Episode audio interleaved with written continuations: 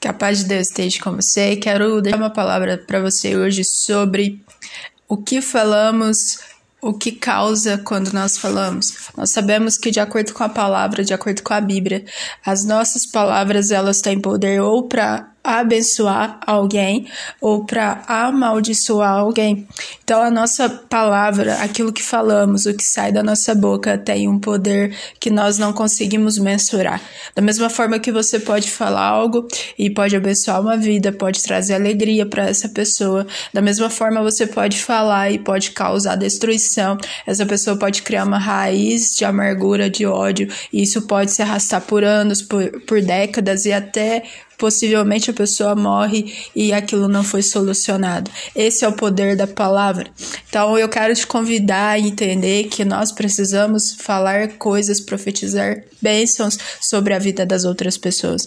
A Bíblia fala que até os nossos inimigos nós temos que orar por eles. Então, o evangelho é, um, é uma vida realmente de renúncia é uma vida de entrega totalmente a Deus.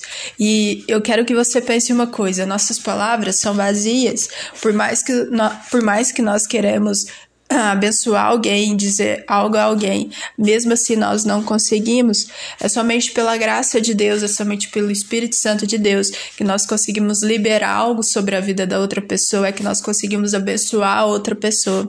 E isso é uma necessidade que nós temos, a todo ser humano, de ser cheio do Espírito Santo, porque sem o Espírito Santo, toda palavra que nós falarmos vai ser vazia, ela não vai gerar fruto algum.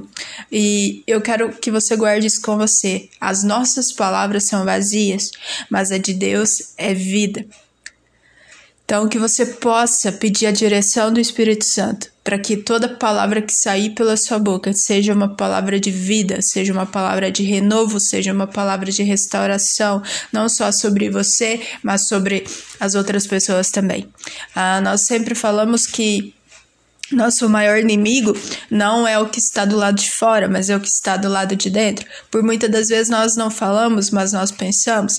Então, muitas das vezes nós nos colocamos para baixo, nós ficamos ansiosos, nós falamos coisas que nem tem a ver com, com com o nosso interior, com aquilo que somos em Jesus. A, a, necessidade de entendermos nossa identidade em Jesus é o que vai gerar fruto em nós, e isso vai fazer com que nossas palavras realmente saiam do trono de Deus, do coração de Deus, e aquilo que nós falamos realmente é aquilo que somos. Muitos autores, muitos, muitos escritores falam isso, né?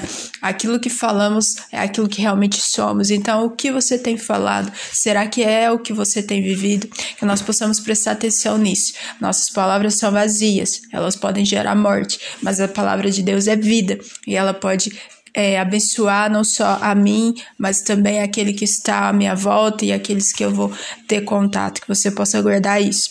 Então, que possamos viver pela fé, que possamos viver cheios da palavra de Deus, que possamos trazer vida, possamos trazer restauração sobre todos aqueles que nós tivermos contato, sobre aqueles, aqueles que nós temos orado e que realmente a nossa boca seja uma boca que abençoe, é, uma palavra que venha do coração de Deus para as outras vidas. Que Deus abençoe você.